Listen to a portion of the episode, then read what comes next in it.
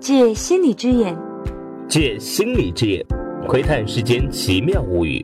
窥探世间奇妙物语。欢迎收听《心理朋克》。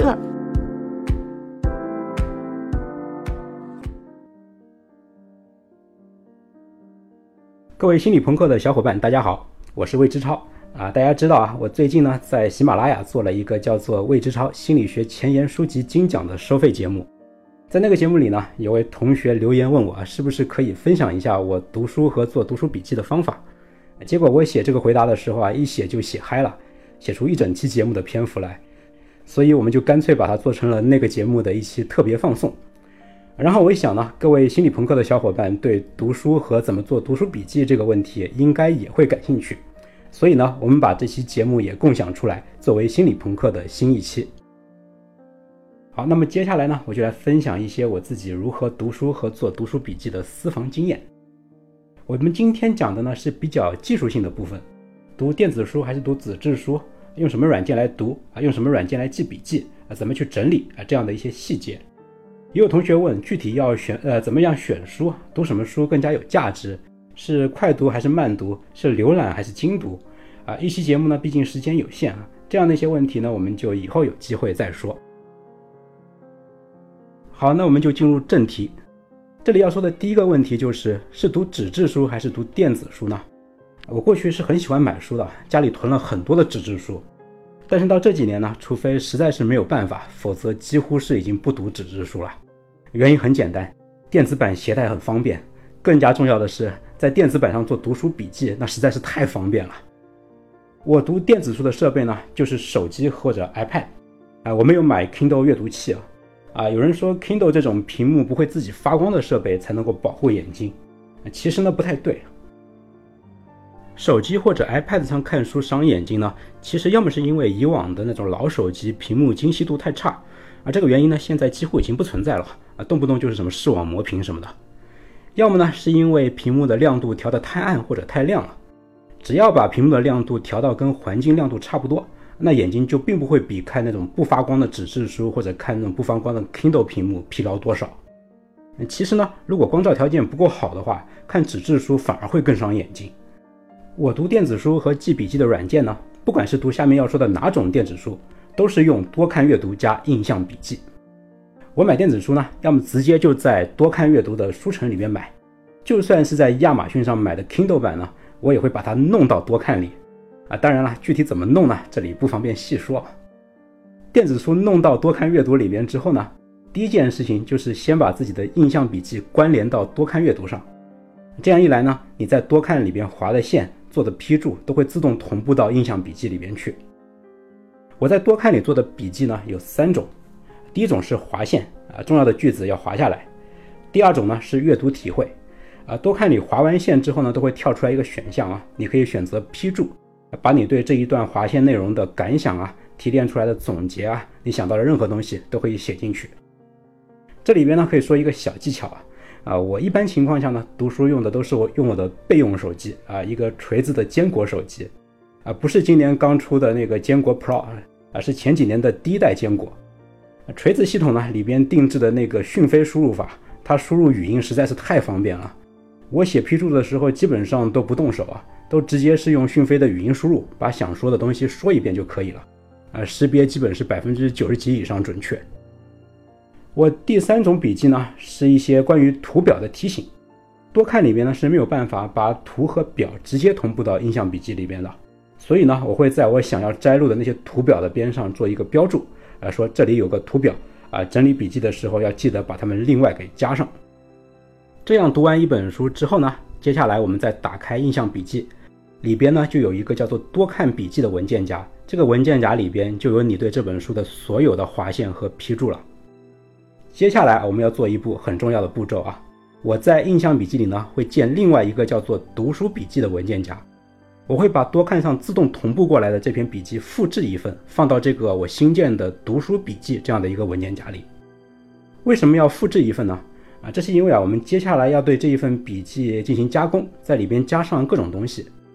而多看自动同步的原来的那一份呢，只要多看那边不小心重新又同步一次的话，那你后来自己加的这些东西就被覆盖掉了。所以呢，我们要复制出来一份。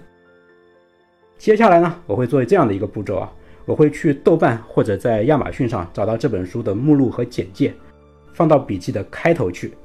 有个目录的话，你就很容易掌握这整本书的结构了。再接下来一步呢，我会把复制出来的这份读书笔记从头到尾看一遍，这实际上就是我的第一次复习了，很能加深印象。在看的过程里呢，我会在里边标重点，有些术语啊、专有名词啊，把它给加黑；有些重要的内容，我会自己再加个小标题；有些金句呢，我会把它标成彩色的。啊，如果没有章节信息的，我会把章节信息给补充进去。看的时候呢，还有一个任务就是加图表。啊，我们刚才不是说过吗？在读书的时候啊，我会在里边标注啊，这里应该有个图表。啊，那我这回就会打开多看阅读的网页版，或者打开 EPUB 文件。翻到有图表的那一页，把那个图表给复制过来，这样边看边加工呢，一遍下来之后啊，完整的读书笔记就大功告成了。啊，我呢不会像很多人那样把整本书的内容再做成那种一棵树那样的那种思维导图啊，大家应该在网上都看到过啊，或者有的同学可能就在用这样的工具。啊，为什么我不喜欢用思维导图呢？啊，一来呢是因为书的目录结构本来逻辑就已经很清楚了。二来呢，做思维导图我觉得很费时啊。三来呢，我觉得知识在我们头脑里边未必也就是以这样的一种目录结构存储的，所以呢，我个人认为做思维导图的性价比很低。好，那么到这里呢，书是读完了，读书笔记也做好了，但千万不要觉得这些知识就已经在你的脑子里了，呃，可能过了一个月之后，你再回头来看这份笔记啊，那就像自己从来都没有读过这本书一样。所以呢，复习实际上是非常的重要的。我自己呢，是每个季度结束的时候，会花一些时间去复习上一个季度的读书笔记。比如说到六月底的时候，我会抽一段时间，把一到三月份做的读书笔记重新看一遍。这一遍重看呢，可以充分利用你的碎片时间。啊，比如说呢，开车的时候把笔记给播放出来听。啊，有很多手机都有那种 TTS 功能啊，也就是把画面上的文本转变成语音给自动读出来。啊，比如说 iPhone 上啊，你这个双指在屏幕最上边往下滑，就会开始朗读当前屏幕上那整篇文档。用这种功能呢，我就可以边开车边复习笔记。啊，有些有图表之类的，光用听的，如果错过了的话呢，那只要回头再看一眼就可以了。好，关于记笔记和复习笔记呢，我们实际上就已经说完了。我们接下来呢，再来说一说电子书的格式的问题。啊，我们刚才说的这一套读电子书和做笔记的方法呢。针对的主要是那种非扫描的电子书格式啊，包括 EPUB 格式啊、TXT 结尾的文本格式啊，以及像多看阅读这类软件的商城里边直接购买的那些电子书，它们呢都可以在读书软件里边很随意的根据显示画面的大小重新排版。呃，这一类电子书呢是为电子阅读量身定做的，直接用上我们刚才说的这一套方法就可以了，非常方便。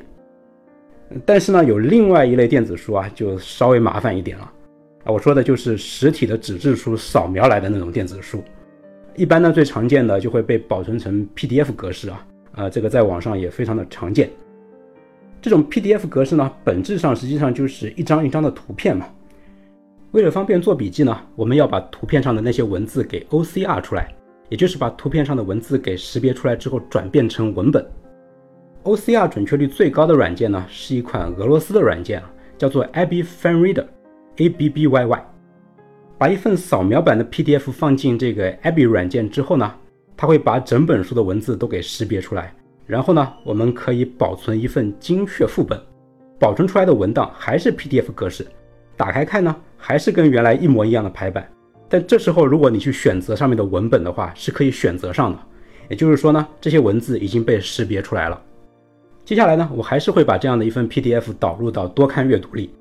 多看阅读里边有切边功能啊，可以把 PDF 页面上周围比较空白的那些部分给去掉，这样会让文字显得更大一点。